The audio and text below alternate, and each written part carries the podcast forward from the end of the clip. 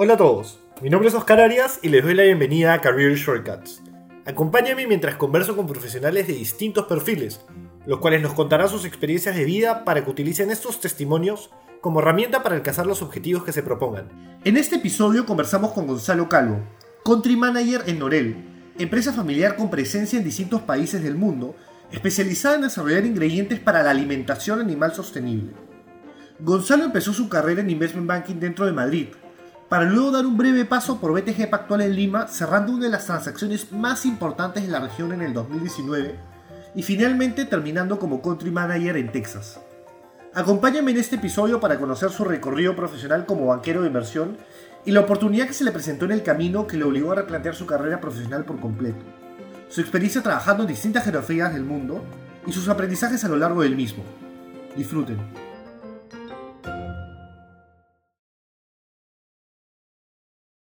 Hola Gonzalo, ¿qué tal? ¿Cómo estás? Em, primero que nada, eh, me gustaría agradecerte por participar en esta iniciativa. Y bueno, eso es algo que yo no suelo hacer mucho en los capítulos, pero, y, de hecho solamente lo saben mis amigos más cercanos, pero el turning point de mi carrera profesional eh, fue gracias a la entrevista que tuve contigo a inicios del año pasado. Más adelante, dos muy buenos amigos, Rodrigo y Nicolás, me asesoraron también en el camino a, a yo querer hacer banking, pero esa entrevista que tuve contigo me abrió los ojos a un mundo de posibilidades que desconocía, la verdad, por lo cual estoy muy agradecido contigo por eso. Y en verdad que es un placer que dos años después eh, te pueda tener en el podcast donde eh, estoy tratando de buscar eso, ¿no? Generar un poco de conciencia de la vida profesional. Que la universidad no me lo dio y que sorprendentemente una entrevista de trabajo al cual fui rechazado me la dio. Así que nada. Eh, bueno, Gonzalo, ¿qué te parece si comenzamos dando quizás una breve introducción de ti y de tu carrera profesional? Perfecto. Bueno, Oscar, lo primero, eh, agradecerte, lo primero, la oportunidad de, poder unirme a tu podcast. Estoy, la verdad es que encantado de poder eh, ayudarte en este proyecto y, bueno, pues contribuir con mi experiencia para, para, tanto para ti como el público objetivo de este podcast, ¿no? Eh, también agradecerte sobre todo las palabras de introducción y, bueno, pues agradecerte que que bueno, el hecho de que tuviéramos un encuentro, aunque fuera breve, en una entrevista de aproximadamente una hora que estuvimos hacia principios del año pasado, eh, bueno, pues eh, me alegro de que eso te sirviera a ti y bueno, pues te agradezco evidentemente las palabras y, bueno, es un placer de nuevo estar aquí con, con vosotros y, contaros sobre mi experiencia, ¿no? Si queréis empiezo un poco con mi perfil, eh, un poco cómo he llegado yo aquí hasta Estados Unidos. Y, la verdad es que es una carrera intensa, eh, ni bien tan larga, pero sí que es verdad que, que breve, pero intensa. Breve, ¿por qué? Porque al final, eh, al llegar aquí a Estados Unidos, bueno, pues la experiencia que yo recogí fue de aproximadamente cuatro años, cuatro años y medio con lo cual eh, no es una experiencia tan dilatada como otros perfiles que pueden tener un cargo de country manager, ¿no? que es eh, lo que yo soy ahora mismo. En cualquier caso, yo, pues muy rápidamente, yo estudié en España, pero sí que eh, estudié también en el extranjero, en Singapur y en París, respectivamente porque hice mis intercambios ahí. Y ahí es donde me especialicé, de hecho, en el sector financiero. Yo al final, desde que entré en la universidad, raramente eh, sabía que quería hacer finanzas, yo creo que probablemente por mi padre, que él siempre ha estado vinculado con el mundo de private equity, ¿no? Entonces creo que, eso es importante, yo creo que de cara a yo empezar a estudiar finanzas, que lo tenía muy claro desde el primer momento y bueno, pues yo empecé en el Instituto de Empresa en España y de ahí los dos últimos años, bueno, mitad y mitad de los dos últimos años lo hice en París y en Singapur. Eh, de ahí es cuando me especialicé en finanzas y empecé eh, en el mundo de los fondos y banca de inversión. Primero en un fondo porque, bueno, pues las últimas prácticas o el último internship que yo hice en la universidad, eh, que era parte del requisito del scholarship que yo tenía, porque el scholarship que yo tenía eran cuatro años y tenía que hacer unas prácticas o un internship cada año, desde primero de carrera hasta cuarto de carrera. Eso es y los dos últimos... Eso sí, eh, es un requisito del internship que me dieron a mí, del internship, perdón, del scholarship que me dieron a mí. Y bueno, pues al final me exigían hacer unas prácticas o una pasantía en, en, los cuatro años de la universidad, en los cuatro veranos, y los dos últimos en sector financiero, porque es donde yo me estaba especializando. ¿no? Y el último año en concreto, pues eh, lo hice en TPG Global, que en España tenía otro nombre, se llama Guidebridge Capital, es el nombre legal que tenía el fondo, Y bueno, pues era una rama del Fondo Global de TPG que, que aprovechaba oportunidades, sobre todo de real estate eh, en España, ¿no? Sobre todo después de la crisis financiera en 2008, se abren oportunidades de real estate con portfolios de, inmuebles, de oficinas, de una serie de activos de real estate que están desvalorizados o devaluados y que aprovechan los fondos de inversión como TPG y otros grandes a comprar grandes portfolios de real estate para, eh, bueno, pues sacar una mayor rentabilidad, ¿no? Y yo al final, pues hice unas prácticas, eran originalmente de dos meses, me pidieron que me quedara un mes más, me quedé tres meses al final, que no es mucho, pero para mí fue un logro, ¿no? Porque de dos meses que me pidieran que me quedara un mes más sabiendo que no iba a tener oportunidad de continuar con ellos, pues bueno, fue un halago, ¿no? no al final... El proceso de selección sí que decir que fue complicado porque al parecer estaban postulando gente de máster también, eh, del propio máster del Instituto de Empresa, no del MBA, pero sí del MIN, que es el Master in Management, ¿no? Y bueno, pues me sorprendió porque yo recién graduado de la universidad, pues tampoco pensaba que iba a tener un chance de, involucrarme con un fondo de esta envergadura y compitiendo con gente de másters, ¿no? Sí, y, al final, pues, dime, perdona. Y, y eso es bien curioso, ¿no? Porque, a ver, eh, quiero poner un poquito de contexto acá, quizás no todos saben, quién eh, eh, no todos saben qué, qué, es TPG Global, pero es una de las firmas de private equity más importantes a nivel mundial. incluso creo que me atrevería a decir que es top 10. Y, y es, es, bien particular, Gonzalo, porque usualmente las primeras prácticas o las prácticas no las haces en private equity, ¿no? O sea, normalmente uno entra a private equity cuando ya tiene años de experiencia en banking o en corporate finance, etcétera, y, y es que das como que el salto final a private equity, que es como que el punto final de muchísimos financieros, ¿no? Financistas.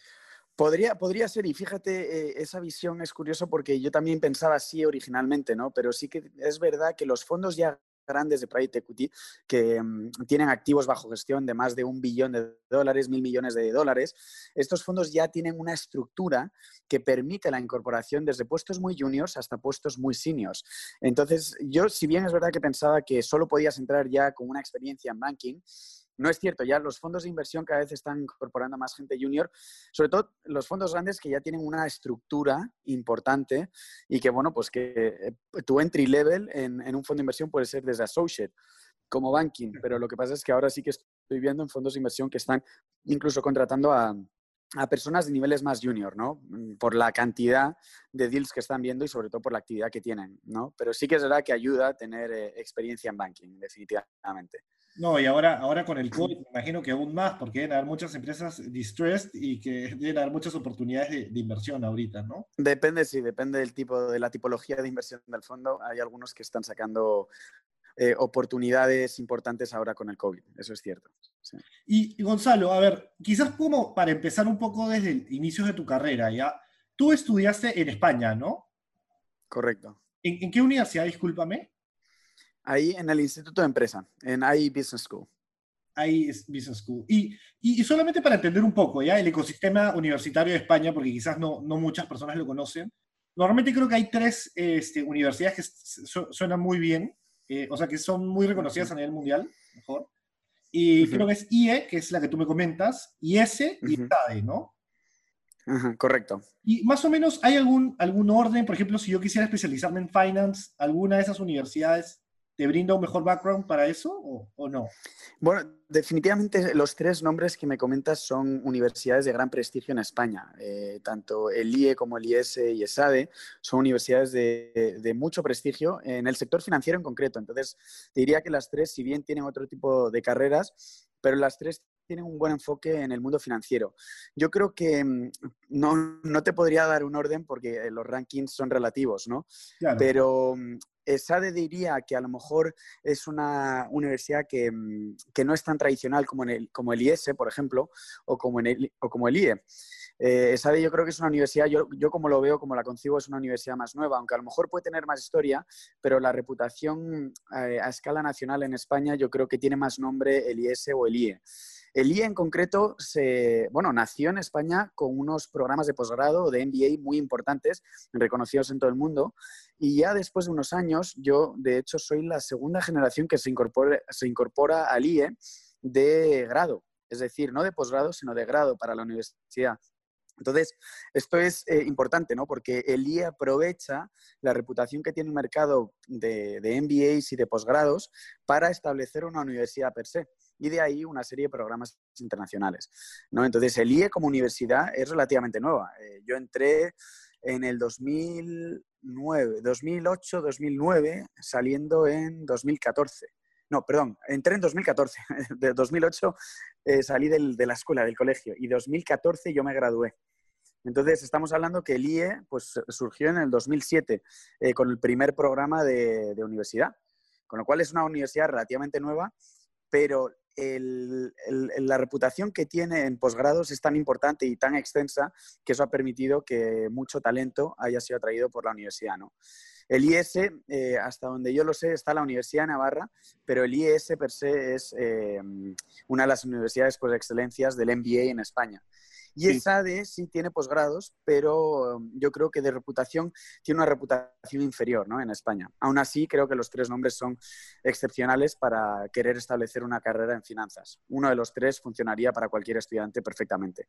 Qué, qué interesante. ¿ah? Sí, de hecho yo las tres la, las, las, o sea, las conozco bastante por, por rankings que en algún momento he visto, uh -huh. pero interesante también poner un poco de contexto para las personas que quizás, y eso creo que es, es una tendencia, no sé, pero eh, últimamente escucho bastantes peruanos que quieren hacer carrera en España y, y bueno, yo me incluyo ahí. Y importante tener un poco mapeado el ecosistema universitario allá, ¿no? Entonces, sí, definitivamente, sobre todo de posgrado, sí, sí. Sí, y, y, y, ya regresando un poco a tus prácticas, ¿ya? Porque sí me parece muy interesante esta última práctica que me comentaste de TPG. Quiero saber cómo fue tu proceso de selección. Me imagino que ha sido bien complicado. Fue complicado, sí, sí. Volviendo, eh, nos hemos cortado antes, volviendo un poco al tema de mi, incorporación a TPG Global y luego de ahí a, a, otro fondo y de ahí a banca de inversión. Empezando por TPG, el proceso de selección pues duró eh, tres meses aproximadamente, aunque a mí se me hizo eterno, porque la verdad es que era una oportunidad impresionante para mí y yo estaba esperando a que esta era mi primera opción. Tenía otras opciones, pero esta era la primera opción que yo contemplaba. Y bueno, pues eh, fue un proceso de entrevistas que fue con todos eh, los empleados que tiene el fondo en, en España, que no son muchos, eh, tiene varios managing directors y luego ya a nivel más junior, entre comillas, tiene a, a directores, a VPs y associates. Yo cuando entré no había associates, era, era casi más nivel de VP y directores, entonces era gente muy senior, eh, con managing directors. Entonces, eh, bueno, pues hicimos las entrevistas y durante tres meses estuvieron seleccionando a diferentes candidatos y a medida que íbamos eh, pasando de entrevistas, pues te iban pasando a nivel más, eh, más senior, ¿no? Entonces yo hice pues aproximadamente como cinco entrevistas y la primera fue, fue dual, por así decirlo. Fue una entrevista con la gente más junior, que era con, un, con los dos PPs en concreto, y era gente muy, muy experimentada. Eh, venían de banca, eh, uno de Nomura, si no recuerdo mal, y el otro creo que de una Big Four. y la entrevista fue muy curiosa porque fue una entrevista parecida a consultoría, con preguntas de eh, con preguntas un poco más de estrategia, preguntas más de conocimientos abstractos, preguntas que no eran tan eh, ligadas a finanzas, claro. ¿no? eh, preguntas más como outside the box, eh, cómo, cómo calcularías la dimensión de un edificio si se compara con el Empire State Building en un 2%, digamos que es un 2% del Empire State Building, ¿cuánto mediría el edificio? Que son medidas a lo mejor ridículas, pero que te hacen pensar sobre todo matemáticamente y, y te, te, hace tener una realidad, ¿no? Es, es, son preguntas diferentes, ¿no? Claro, los famosos Bueno, pues preguntas, del Empire State es eh, un ejemplo, ¿no? Eh, preguntas eh, más similares a, por ejemplo, eh, cuántas pelotas de ping-pong pueden caber en un eh, Airbus 737, por ejemplo. Diferentes preguntas que, que, te hacen pensar, ¿no? Y que no son tan financieras, digamos. ¿Ok? Em, no sé si me escuchas, Oscar. Sí, te escucho, no te preocupes. Ah, perfecto. Entonces, bueno, pues son preguntas que, que te hacen eh, pensar no en lo financiero, sino en otro tipo de cosas. Incluye, pues, de cultura general, cuánto puede medir un Airbus, cuánto puede medir el diámetro de una pelota de ping-pong. Una serie de, de, preguntas que te hacen pensar. Te hacen pensar y no tienes por qué preparar estas preguntas, simplemente tienes que tener eh, ciertos niveles de, de raciocinio para, para, para, poder llegar a una respuesta que no siempre es un número final, sino simplemente una conclusión. ¿vale? Claro, una, Entonces, después... un pensamiento estructurado, ¿no? Que es usualmente... Sí, efectivamente. Y, y, de ahí, asumo que de ahí sacaste ese tipo de, o ese modelo de entrevistas que usabas en BTG, porque yo, bueno, tengo varios amigos que han trabajado en BTG y, y, te hiciste una fama ahí como entrevistador, creo, ¿ah? Puede ser, puede ser que fuera eso. al final, perdón, al final no eh, no hay mal que por bien no venga, ¿no? Y a mí, no solo en la entrevista en TPG, pero en otros, en otros fondos y en otros bancos, pues eh, me, ayudaron a aprender mucho, como en tu caso, y me ayudaron a prepararme mejor. Y como te decía, después de varias entrevistas, entre las cuales se incluían eh, bueno, conceptos financieros, brain teasers y una serie de preguntas de cultura general y macroeconomía.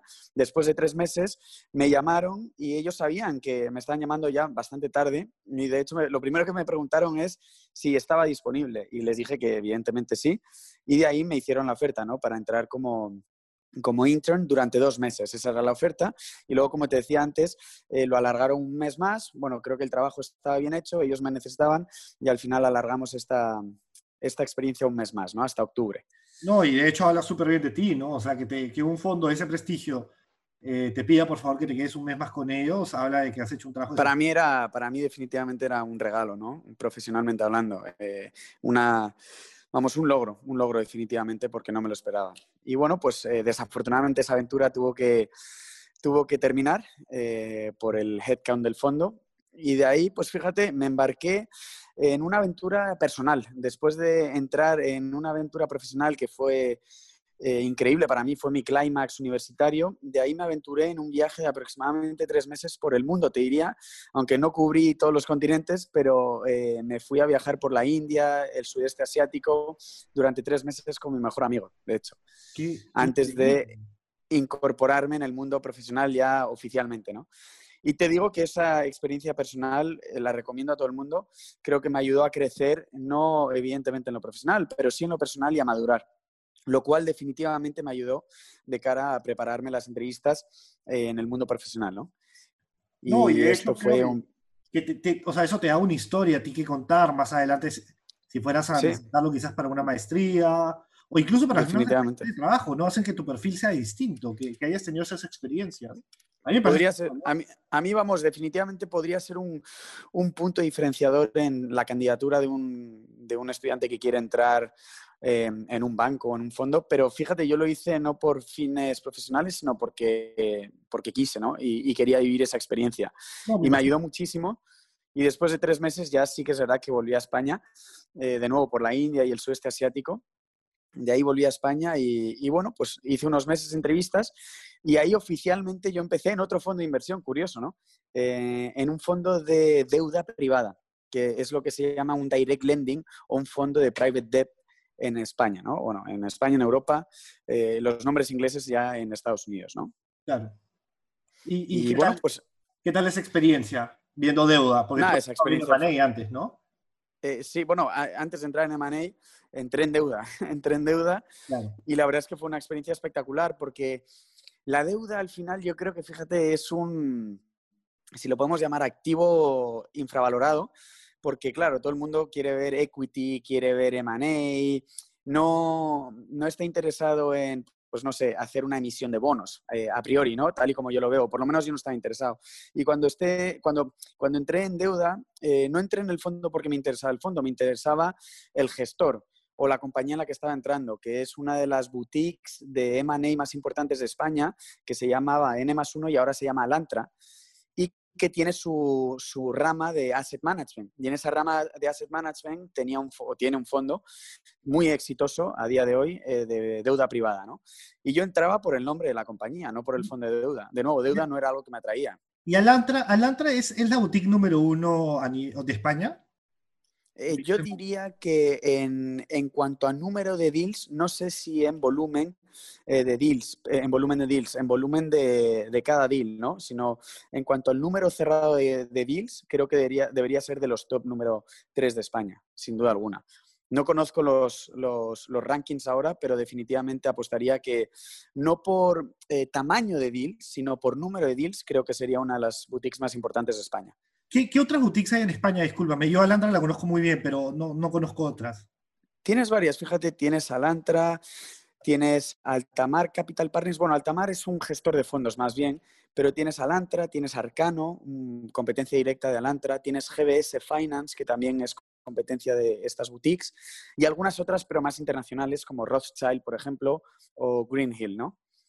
Eh, que son internacionales. Claro, te, entiendo. Y, ya quizás como que pasando a tu experiencia profesional y ya un poco más al lado de M&A, ¿no? Tú creo que después de, esa experiencia estuviste en, No, antes creo que tuviste una experiencia previa antes de... En Crédito Agricole.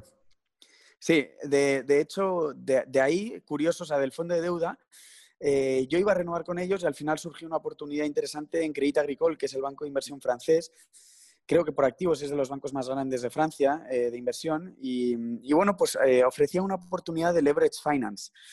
Leverage Finance, eh, para los no conocedores, eh, al final, y long story short, por hacerlo corto, eh, Leverage Finance es una rama, o diría yo, es un producto de investment banking, podría denominarse, que lo que hace es estructurar deuda principalmente para ayudar a fondos de inversión a adquirir compañías. Es decir, estructurar la deuda en un fondo para un fondo de inversión para hacer un LBO, que es un Leverage Buyout.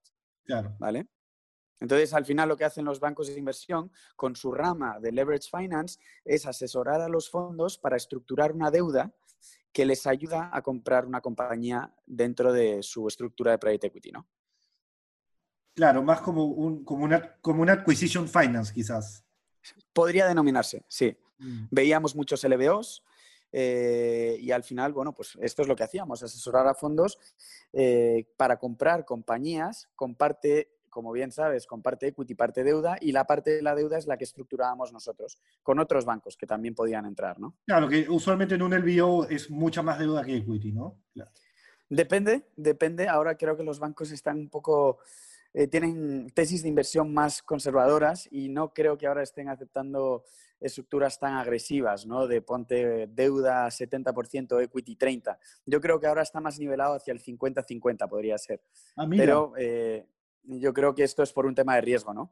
De riesgo de que los bancos, pues evidentemente tú cuanto más deuda pones en la compañía, si es una compañía que por una crisis financiera o por eh, algún factor estructural en la economía, pues decae, el primero que va a sufrir, el equity, pues puedes perder el 30%, está bien, pero eh, el primero que cae es el banco y si no te repagan, eh, has asumido mucho riesgo poniendo el 70% de la estructura en capital, ¿no?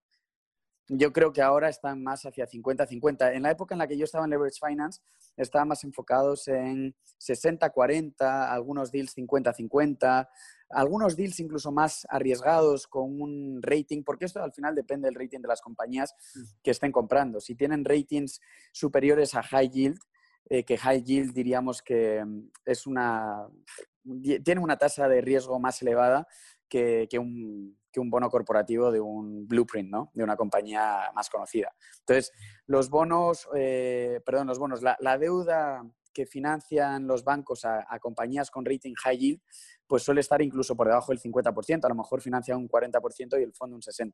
Yo vi ah, estructuras de todo tipo, de 40% financiación el banco o 60% financiación el banco. Depende del rating de la compañía y del riesgo que asume el banco. Claro, o sea, a ver, yo nunca he trabajado en private equity, pero me había metido algunos cursos eh, no sé, Wall Street Oasis, etcétera, en los cuales te ponían distintos casos, ¿no? Pero nunca había visto un caso en el cual tenías más equity que, deuda. ¿ah? Qué interesante. Sí, claro, depende, depende del riesgo. Si el banco no te presta, entonces no tienes otra opción que, acogerte a, lo que el banco te pueda prestar, ¿no? Claro, no, me, me hace mucho sentido, solamente que que no, no, no, no, había escuchado casos así, ¿no? Pero nuevamente, bueno, yo no soy un experto en el tema, nunca he trabajado en, private equity. Pero, Hay muchas estructuras, definitivamente. Y, ya, y entrando quizás un poco al ecosistema de investment banking en Madrid, ¿no? Eh, tú has trabajado en Madrid, en IB, después has trabajado en Perú también. Entonces, ¿tú consideras que el ecosistema de IB en Madrid es muy distinto al de Lima, por ejemplo? Bueno, creo, mira, fíjate, eh, yo no solo te lo pregunto, perdóname Gonzalo, no solamente te lo pregunto en cuanto a, quizás la oferta de servicios financieros, sino también a la calidad de las transacciones, ¿no? Y los profesionales que trabajan en cada, en cada geografía.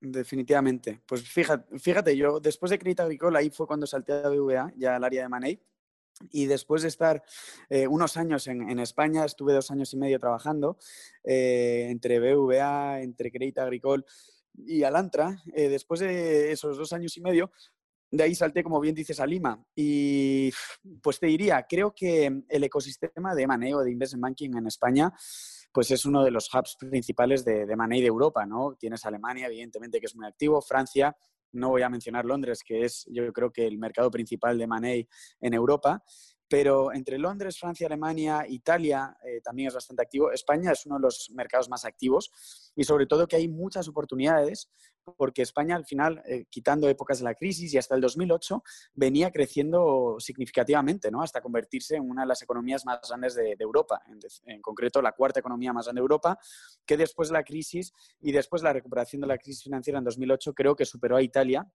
por problemas de corrupción y problemas macroeconómicos que tenía Italia y se posicionó como la tercera economía de, Europa, ¿no?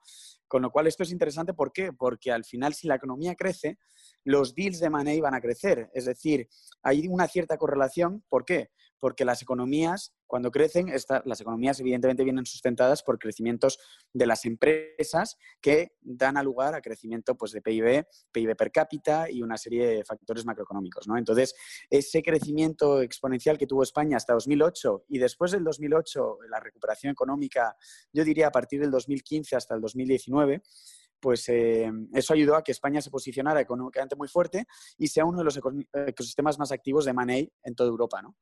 Eh, eh, los, deals de, de money en España, antes de saltar a Perú, son muy sofisticados, igual de sofisticados que en Londres o te diría casi, me arriesgaría a decir que en Estados Unidos. yendo a, Perú, Lima, bueno, una de las razones por las cuales salté hacia Lima es una personal y otra profesional. La personal es porque mi, mi padre lleva tiempo viviendo viviendo en Perú.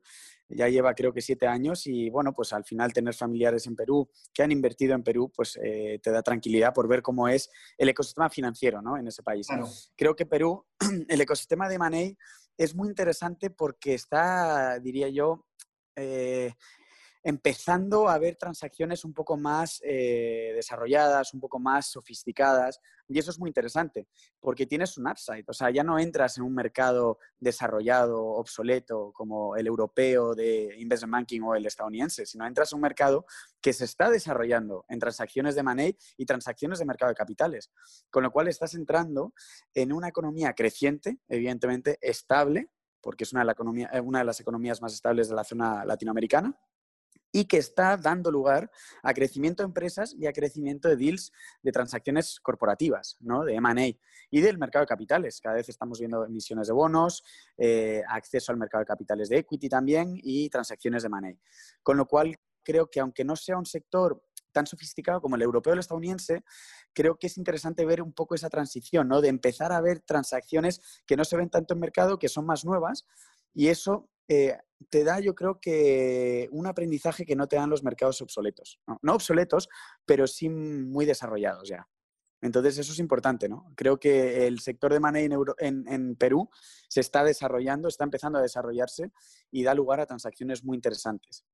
No, sí, definitivamente. A ver, o sea, basta con ver que los bancos globales acá están, algunos, por ejemplo, Goldman Sachs, acá abrió oficinas a inicios de año.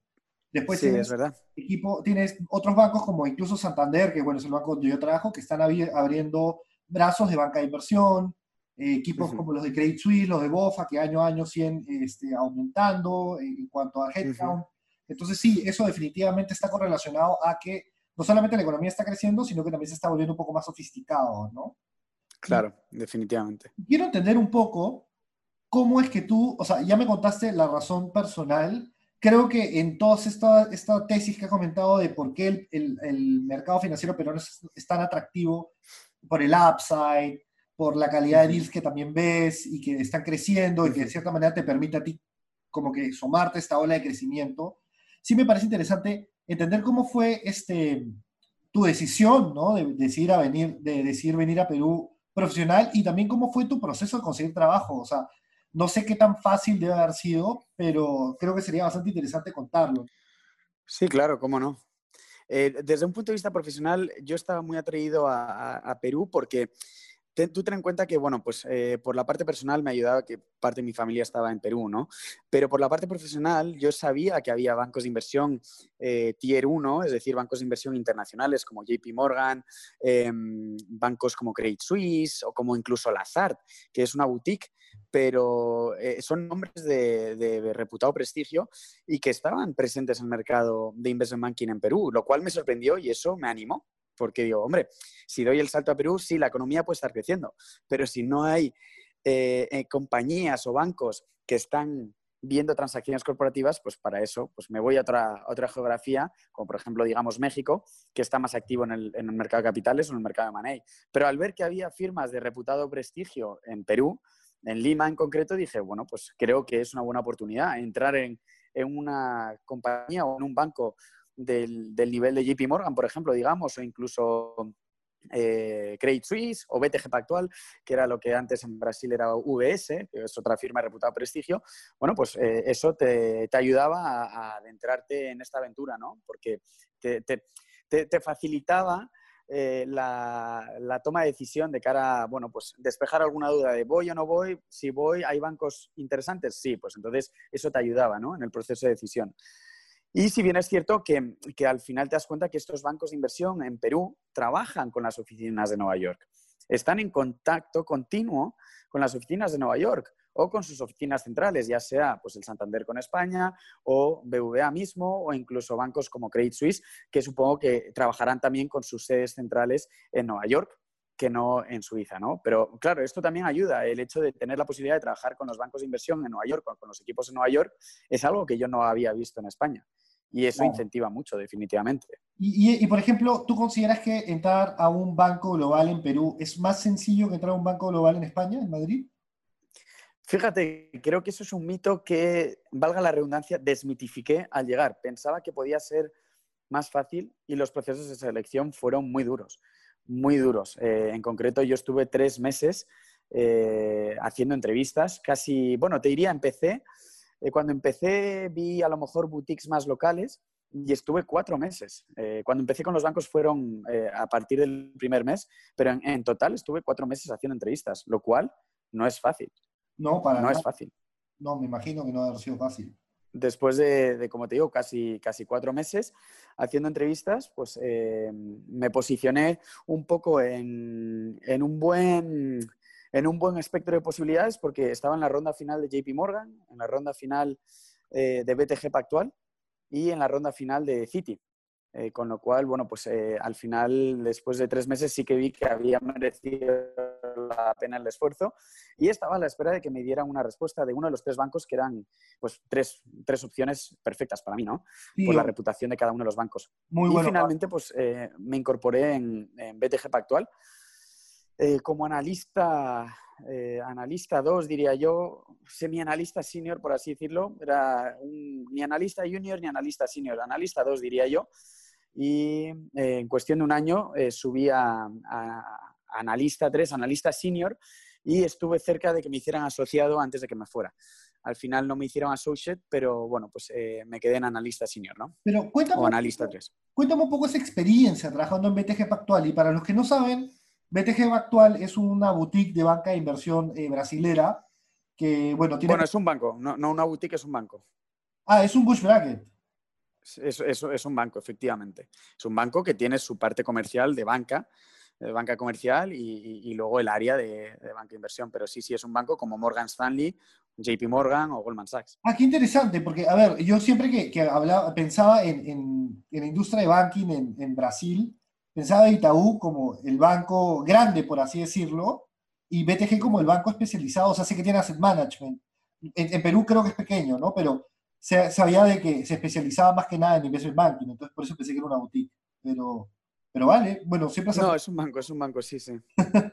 siempre se aprende algo nuevo. Y quizás, a ver, y para poner un poco de contexto, ¿no? Bueno, ya parece que estaba poniendo, estaba poniendo en contexto equivocado a la audiencia, pero eh, BTG Pactual es un banco que en los últimos años, sobre todo en la época que tú está, empezaste a entrar, que fue creo que 2018, 2019, era un banco Correcto, 2018. muy activo. Entonces, eh, creo que incluso tuviste este famoso deal Traefco, que fue, si no me equivoco, el más importante del Q1 del 2019 para Latinoamérica, ¿no? En CPG. Así es, así es. Cuéntame un poquito de esa experiencia trabajando ahí. Pues la experiencia en BTG actual eh, fue espectacular. Para mí fue, como tú llamas, el turning point eh, a raíz de la entrevista que tuve yo contigo. Para mí fue un turning point porque di un salto excepcional eh, tanto en cualidades como en aprendizaje. me ayudó mucho. creo que BTG es un gran banco. Es uno de los mejores para mí de Money en Perú, en concreto y eh, ve deals que son importantísimos, deals que compiten con los bancos internacionales, hablando de JP Morgan, hablando de Credit Suisse u otros bancos, ¿no? Eh, y creo que esto es eh, interesante. Incluso, bueno, pues compite con bancos como BVA, Scotiabank, que son bancos a lo mejor tier 2, pero que son muy presentes en el, en el sector financiero en, en, Perú. Y, bueno, pues hacerle la competencia a estos bancos, sean tier 1 o tier 2, es muy difícil. Y creo que es un equipo que se ha posicionado muy bien en el sector de Money. Yo cuando entré eh, no sabía las capacidades del banco y bueno, pues al final acabé trabajando con el equipo de Nueva York también, con equipos en Brasil y equipos en Colombia. Y este, esta capacidad de trabajar en deals cross-border me ayudó mucho, aprendí muchísimo también a ver transacciones no solo en Perú, sino transacciones internacionalmente hablando, ¿no? Y la verdad es que, como mencionas, pues también en Perú, no solo internacional, pero en Perú también eh, veíamos transacciones importantísimas, como fue la venta de Intraevco a Alicorp, ¿no? Una, una, venta en el sector de gran consumo importantísima y que al final fue una, creo que eh, eh, el deal más destacado del Q1 de 2019, no solo por envergadura, por la envergadura, del, envergadura o tamaño del deal era alrededor de 500 millones de dólares de Enterprise Value, em, que es un, yo creo que es un tamaño importante para Perú. Eh, no comparado con transacciones internacionales, pero un tamaño importante para Perú definitivamente. Y bueno, pues lo que te digo. También para Latinoamérica, no solo para Perú. Me atrevería a decir que Sí, definitivamente. No, no me gustaría compararlo con Brasil, porque creo que Brasil es otro continente dentro de Latinoamérica, pero sí en Latinoamérica, de los mejores deals, yo creo, por volumen, eh, por, por, tamaño de transacción, de los más importantes, seguro. Y tú, por ejemplo, para ti, ¿qué, qué cualidades o, o qué es eh, ¿qué es lo, más importante que un, banco de inversión puede ofrecerle a su cliente de cara a ese tipo de transacciones? ¿Dónde está el valor agregado, quizás? Aquí lo puedes ver desde el punto de vista del cliente y desde el punto de vista del banco, ¿no? Como todo. Eh, BTG en concreto, hablaré de BTG, que es mi experiencia profesional. Eh, BTG en concreto lo que podía ofrecer era oportunidades a un cliente de acceso al mercado capital, es decir, de emisión de bonos de salidas a bolsa, al mercado de equity, de M&A, es decir, cerrar transacciones corporativas tanto de compra como de venta. Entonces creo que el amplio abanico de productos que podía ofrecer BTG, incluido, y no estoy mencionando la parte de asset management, que son productos financieros, eh, de bolsa principalmente, eh, creo que la rama de productos que puede ofrecer BTG como banco es muy beneficioso para cualquier compañía. ¿Por qué? Porque desde un punto de vista de asset management, incluso la compañía puede ver fondos de inversión a través de los cuales invertir, pero siempre a través de BTG. Entonces la compañía, si tiene fondos propios que no quiere reinvertir el negocio y que quiere invertir de manera financiera, pues los puede invertir a través de BTG, a través de su área de asset management. O si no, si la compañía quiere invertirlo en crecimiento inorgánico, quiere comprar otra compañía, pues BTG también te ofrece la posibilidad no de, de invertir en bolsa a través de la plataforma bursátil de BTG, sino invertir en un negocio y hacer la compraventa de ese negocio con BTG, ¿no? Entonces, desde el punto de vista de BTG, ofrece muchos eh, productos financieros que son de alta rentabilidad para cualquier cliente. Entonces, eso es muy importante. Y el cliente, al final, eh, dadas las circunstancias un poco del mercado financiero en Perú, que como decíamos antes, ¿no? Eh, el mercado financiero en Perú se está desarrollando y los productos financieros a lo mejor no son tan extensos como los productos financieros en Estados Unidos. Eh, con lo cual, el cliente puede tener acceso a través de bancos de inversión como BTG a productos que podría encontrar, no tiene que irse a Estados Unidos, sino el cliente se puede quedar localmente. Entonces creo que es complementario, ¿no? BTG ofrece muchos productos, pero el cliente se beneficia porque puede acceder a esos productos localmente y no tiene que irse a Estados Unidos eh, o a Europa para invertir. Con lo cual creo que es un win-win situation para los dos. E incluso pues, la posibilidad de comprar una compañía en vez de en Colombia, pues, porque el mercado es más atractivo, o en México, la compras en Perú, pues es mejor, porque es todo local. Incluso si es un negocio similar al tuyo, puedes tener sinergias en el mismo país, ¿no? Sinergias y no solo hablando de que pues, si compras una compañía en Colombia, evidentemente va a tener sinergias si es el mismo, eh, si es el mismo sector, pero sinergias más de cara a centralizar oficinas, reducir costes en el mismo país, etcétera. Entonces creo que eso es importante para cualquier eh, compañía que esté valorando transacciones de money, ¿no? Localmente. Oye, Gonzalo, me parece muy acertado lo que has traído en los últimos minutos. O sea, creo que los beneficios de trabajar en un banco grande con distintos productos sofisticados que te permiten ver una integración vertical de los mismos. Como por ejemplo, ¿no? Eh, puede ser eh, tú como banco asesoras a la compañía en la compra de una empresa local, donde claramente hay estas eh, mayores sinergias, si es que el play es local, como tú mencionas, porque puedes tener cut de costos o incluso penetrar el mercado llegando a otros sectores, que eso sería sinergias de revenues, etcétera y a la misma vez como banco le puedo estar ofreciendo el préstamo puente para financiar esa transacción en el corto plazo, mientras que voy estructurando un programa de emisión de bonos para hacerlo en el largo plazo, ¿no? Entonces, me parece que es muy rico el trabajar en un banco global, o no necesariamente global, porque quizás un Credit podría hacer lo mismo para transacciones un poco más pequeñas, sino trabajar en un banco donde puedas ver estos distintos frentes, ¿no?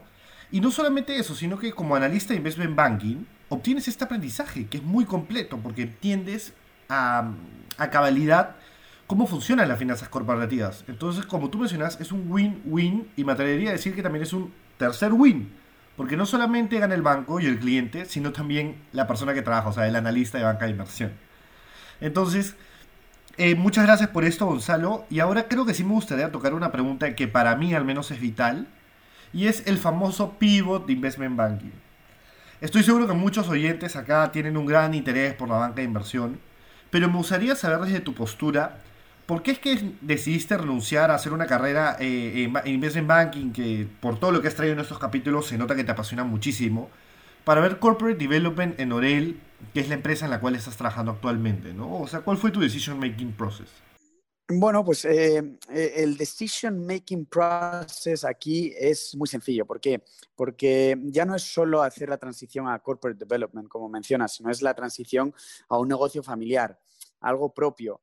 Entonces no es lo mismo entrar en un negocio externo a ti, a tu familia, en donde entres en corporate development, que es un sector eh, no, un sector, vamos, es una rama en el negocio muy interesante. Em, ya no es solo eso, sino el factor de que sea una empresa familiar ayuda mucho, ¿no? Y, la posibilidad que a mí me dieron de entrar en el negocio familiar para trabajar para mi familia y no para un externo, pues la verdad es que eso me llamaba mucho la atención. No solo eso, sino que dar el salto eh, a desarrollo de negocio para tener bueno, pues un nivel de vida más balanceado, en el que no estuviera encerrado en la oficina todos los días, donde viera cosas diferentes. Al final, Investment Banking, M&A se convierte monótono. O sea, las transacciones de compra-venta, si estás en el buy side o en el sell side, tienen diferencias, evidentemente, pero al final la estructura de buy side o de sell side sigue, eh, sigue un patrón con lo cual se hace monótono. Entonces, la posibilidad de salir de esa monotonía, de incorporarme a, una rama de desarrollo corporativo donde desarrollas el negocio, ves temas de money, ves, em, yo en concreto ahora no estoy viendo específicamente temas de money, pero sí tienes la posibilidad de ver temas de money como otros temas de financiación, acceso al mercado de capitales, etc. Eh, creo que, el, el salto a desarrollo corporativo te ofrece oportunidades de ampliar tus conocimientos de nuevo, creo que Investment Banking o M&A te ofrece, financieramente hablando, muchas capacidades, pero al final se hace muy monótono, ¿no? Entonces, el aspecto familiar, el aspecto de aumentar mis capacidades y conocimientos, siguiendo una línea de finance, porque desarrollo corporativo no deja de ser una decisión, digamos, de investment banking enfocado más a un negocio. Claro, es un mix, ¿no? Creo que también eh, es un mix entre consultoría y IB, ¿no? Porque es bastante el business. Es una buena definición, sí. Sí, claro. O sea, al final lo que estás haciendo es temas que verías, tú trabajas ya no para un externo, sino trabajas para la compañía que quiere hacer el desarrollo corporativo. Entonces ya te compras, o sea, ya te, ya te compras, ya, ya estoy un poco adelantado, ya, ya te pones en los pies de la compañía que quiere comprar. Entonces ya lo ves desde el buy side y no desde, desde el área del banco que a lo mejor el banco pues quiere vender una compañía y tú estás en el área del buy side que quiere comprar esa compañía, ¿no? Por ejemplo. Entonces creo que desarrollo corporativo, pues sí, puede ser un mix de consultoría estratégica, por ejemplo, donde ves la estrategia de la compañía y qué es lo mejor. Puedes ver temas de investment banking, que es temas de M&A, temas de acceso a capitales, emisiones de bonos y este tipo de productos. Y también tienes la posibilidad, que esto es muy importante, tienes la posibilidad de diversificar en tu vida, es decir, tener un balance más saneado de hacer eh, cosas personales y cosas profesionales. Es decir, que ya no estás tanto tiempo encerrado en la oficina y esto es uno de los factores fundamentales de IB, ¿no? de Investment Banking, que al final la mayor parte de tu tiempo a la semana lo pasas en la oficina. Desarrollo de corporativo te permite tener un balance de vida más estructurado. ¿no? Sí, es algo que, que, asumo que, claro, cuando uno tiene 24, 23 años, bueno, no tener mucha vida fuera de la oficina, sobre todo los días de semana, mm, como que no, no, no es un problema, ¿no? Pero ya más adelante, cuando uno ya quizás quiere formar una familia, etcétera, claro. es complicado. No, es fundamental, es fundamental. Y de nuevo, creo que, creo que es un mundo muy interesante porque al final te metes mucho en la industria en la que está la, la compañía operando, pero yo creo que te, te, permite ver más cosas, porque al final eh, M&A tú cierras eh, la transacción, cierras el contrato de compra-venta y ya. Chao, a lo mejor puedes hacer un follow-up con la compañía, pero ya no sabes si las sinergias que tú le habías prometido a tu cliente se han generado o no. Ahora ya lo ves, entonces ya ves más del proceso de money entre dos compañías, ¿no? No, sí, y, nuevamente, ¿no? O sea, creo que estás acá construyendo algo propio, de cierta manera. Entonces, eso es mucho más definitivamente, wording, Sí, sí, sí. Sobre todo, como te decía antes, ¿no? Eh, más si viene siendo un negocio familiar, ¿no? Porque al final trabajas para, para tu familia. Sí, y para ti también, ¿no? O sea, Y para ti, sí, sí. Tal cual. Y, y bueno, nada, Gonzalo, muchas gracias por todo lo compartido hasta ahora y creo que sí me gustaría cerrar la entrevista quizás preguntándote, en base a tu experiencia que has tenido en banking, en finanzas, en fondos de, deuda privada, en fondos de capital privado, ¿qué recomendaciones le darías a una persona que quiere dar el salto de investment banking o quiere hacer carrera en finance? Y para ti, ¿qué características tiene un buen analista en IB, ¿no? Y cómo uno se puede diferenciar del resto. Bueno, lo primero creo que mm, eh, las personas o los estudiantes eh, recién graduados o, cerca de graduarse en la universidad que estén interesados en investment banking tienen que tenerlo claro. Es decir, tienen que saber lo que es investment banking. Eh, yo me he cruzado, al final yo hacía las entrevistas a, a interns que podían entrar en el banco, incluso a niveles de analista. El nivel de analista no es, no es tan no es tan complicado. Al final, un analista ya tiene experiencia en investment banking.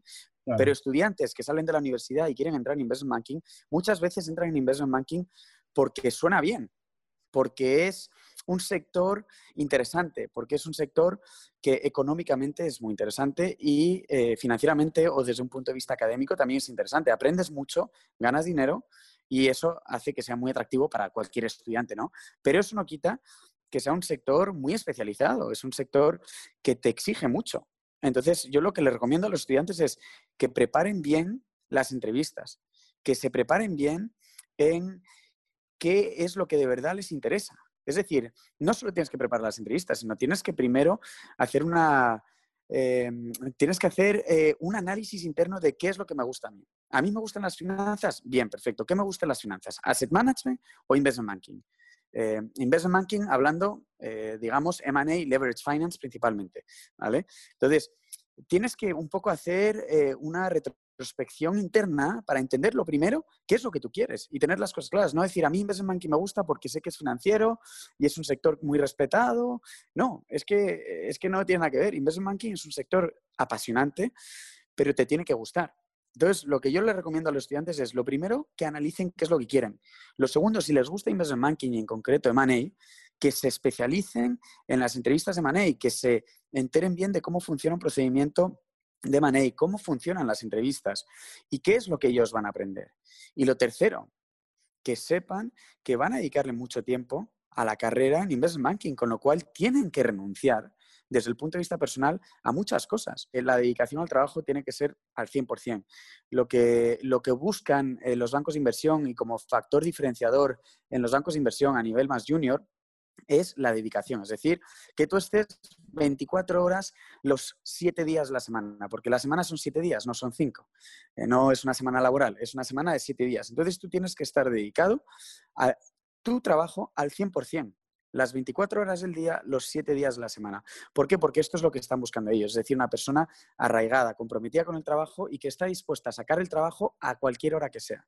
Y el tercer factor diferenciador, que diría yo, es una persona que es capaz de pensar. Es decir, que es capaz de racionalizar las cosas, que es capaz de razonar, que es capaz de entender un problema, analizarlo y aplicar los conocimientos, aunque sean básicos financieros, que él sabe para resolver un problema. Sí que será que los niveles de entrada juniors en un banco eh, no te exigen que te exprimas, eh, pero sí que es importante que tú sepas cuándo hay un problema, identificas el problema, le das una solución y si no sabes la solución, preguntas. Si no sabes la solución financieramente hablando, pues le preguntas, preguntas a tu equipo. Eso es lo que, eso es lo que buscan. Eh, al final, el factor diferenciador es que si tú tienes compromiso, si trabajas las horas que ellos esperan y si tienes la iniciativa de aprender, al final eh, esto es eh, la combinación perfecta para, una persona que lleva tiempo ya en, un banco, que es lo que necesita de un junior. ¿Por qué? Porque esto al final va a formar al junior, le va a hacer aprender rápido y le va a ayudar a aportar rápidamente al equipo. Y de nuevo, que cuando se presenta un problema, que razone y que ya con la experiencia que vaya agarrando, que pueda aplicar soluciones. Esta iniciativa pues se echa mucho menos, ¿no? No es solo poner los números que te pide tu jefe, no, es simplemente analizar esos números, ver lo que te están dando y si tiene sentido la presentación que tú estás preparando. No ser una máquina, sino razonar y darle ese valor añadido a tus jefes, ¿no? Sí, de hecho, eso creo que es algo bien, bien importante en banking, ¿no? Te enseña a pensar, porque varias veces te vas a enfrentar ante situaciones en las cuales tu jefe no siempre va a estar disponible porque no, nunca estás viendo solamente un deal, siempre ves distintos frentes. Y nada, uno se tiene que, sobre todo ya pues como analista en adelante, uno tiene que empezar a generar cierta autonomía de trabajo, ¿no? Claro, y sobre todo poniendo un ejemplo en banca de inversión, en M&A, tú no puedes preparar una presentación donde hay unos múltiplos, múltiplos comparables, que es un método de valoración de compañías, pues a través de este método, si ves uno van por fuera del rango medio, a lo mejor eso es una llamada de atención y a lo mejor tienes que ajustar el múltiplo porque no estás teniendo en cuenta cosas de una compañía que no es tan comparable como las otras. Entonces, tienes que entender qué, múltiplos estás analizando y si están en la media, ¿por qué están en la media? ¿Deberían estar en la media o no? Si no están en la media, ¿por qué no están en la media? Entonces, más, eh, como dices tú, a nivel analista tienes que razonar ¿Cuál, es, ¿Cuál es el mensaje que te está pidiendo, que te está dando la presentación? Ese mensaje es el que van a presentar tus jefes, los directores del banco. Ellos tienen que dar un mensaje, pero el mensaje no puede ser incoherente. Tú tienes que anticiparte y decirle, oye, mira, creo que estos múltiplos no aplican o estos múltiplos se salen del rango de valoración que estamos estimando. ¿Por qué? Pues mira, yo creo que es por esto. Y ahí discutes con tu jefe, pero él por lo menos ve que has tenido dos dedos de frente para analizar que a lo mejor la valoración no está en línea con lo que se esperaba. De acuerdo con todo lo que dices, este, Gonzalo. Nada, solamente me queda la, la verdad agradecerte por, por, haber participado en esta iniciativa, en verdad, y, compartir un poco tu experiencia profesional con nosotros. No, gracias a ti, Oscar. No, y desearte, la verdad, el mejor de los éxitos en, en tu experiencia en, Orel, ¿no? Como country manager, definitivamente. Muchas gracias. Igualmente, mucho éxito para ti en el Santander, que es un gran banco. Y, y bueno, estamos aquí para cualquier cosa. Muchas gracias por acompañarme en un nuevo episodio de Career Shortcuts y siéntanse libres de hacer cualquier sugerencia a través de nuestras redes sociales en Instagram y LinkedIn. Cuídense y estén atentos a los próximos episodios que se vienen. Hasta la próxima.